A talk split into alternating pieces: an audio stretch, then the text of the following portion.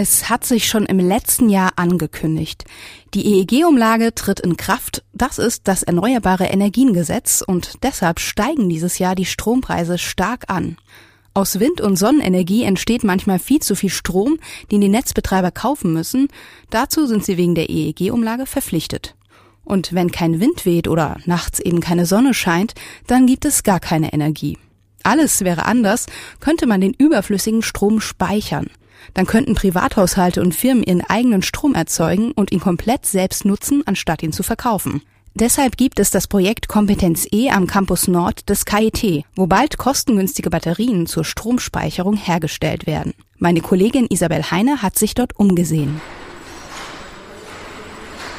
Noch ist die Produktionshalle von außen und innen eine Baustelle, wo Ende des Jahres Hightech auf höchstem Niveau entsteht.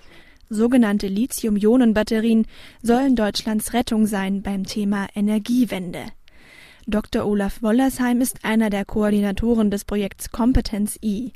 Im Besprechungsraum hält er einen Prototyp einer solchen Batterie in den Händen. Es ist die erste Lithium-Ionen-Batterie, die am KIT hergestellt wurde. Sie ist in eine silberne Folie gewickelt, nicht größer als eine DIN A5-Seite und ganz flach. Eine Lithium-Ionen-Batterie ist ein ziemlich kompliziertes Gebilde, besteht in Wahrheit aus vielen einzelnen Zellen. Das hier ist eine einzelne Zelle und in einer Autofahrbatterie, da sind ungefähr Größenordnung 100 von diesen äh, Zellen verbaut. Die sind dann alle miteinander verbunden. Diese Bleche hier, die werden dann alle miteinander verschweißt. Und das ist aber auch alles ähm, alles nicht so einfach, wie sich jetzt hier anhört, sondern äh, jeder dieser Schritte ist wirklich ein Hightech-Produktionsschritt und überall da äh, kann viel an der Qualität verbessert werden und auch an den Kosten. Dennoch ist es viel zu teuer, Lithium-Ionen-Batterien herzustellen. Das ist mit ein Grund, warum beispielsweise keine Elektroautos gekauft werden. Dr. Olaf Wollersheim und sein Team wollen deshalb die Herstellung von Lithium-Ionen-Batterien vor allem verschnellern. Die Details dazu sind wegen der weltweiten Konkurrenz in diesem Bereich geheim. Wenn Sie sich heute in einer Lithium-Ionen-Fabrik umsehen und gucken, wie kompliziert das ist, so eine Batterie zu bauen, äh, dann wundert Sie auch nicht mehr, dass die am Ende so teuer ist. Und äh, wir haben einige Schritte identifiziert, die man sehr viel einfacher machen kann und ähm, die dann mit höherer Ausbeute funktionieren und äh, wo auch nicht mehr so teure Maschinen benötigt werden. Momentan kostet die Stromspeicherung mit einer solchen Batterie 1000 Euro pro Kilowattstunde. Mit der neuen Lithium-Ionen-Batterie peilt das Forschungsteam 250 Euro an, womit sich das Elektroauto für den Alltag lohnen würde. Für Berufspendler die jeden Tag meinetwegen äh, 40 bis 100 Kilometer fahren hin und her, äh, wäre das dann eine günstigere Alternative zum Auto mit Verbrennungsmotor. Mhm.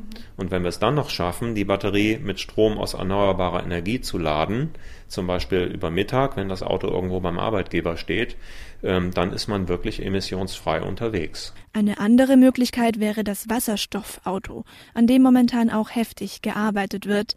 Aber am KIT setzt man auf die Stromspeicherung. Denn die braucht man nicht nur zum Autofahren. Man könnte ganze Inseln so mit Strom versorgen. Im Mittelmeerraum bekommen die Bewohner bestimmter Inseln ihren Strom momentan durch Dieselgeneratoren. Das kostet ca. 40 bis 50 Cent pro Kilowattstunde. Wir haben berechnet, dass man mit einem System, das wir entwickelt haben, äh, den Strom günstiger produzieren kann und der kommt dann komplett aus erneuerbarer Energie. Das wird ein großes Photovoltaikfeld sein mit einer Lithium-Ionen-Batterie, in der der Strom tagsüber zwischengespeichert wird und dann nachts äh, zur Verfügung steht. Für das Forschungsteam ist es sehr wichtig, dass sich die neuen Batterien auch finanziell lohnen. Deshalb will auch die Wirtschaft mitmischen beim Projekt Kompetenz I. Die Unternehmen äh, rennen uns hier wirklich die Bude ein, weil ähm, alle erwarten, dass sich daraus ein Markt entwickeln wird, früher oder später.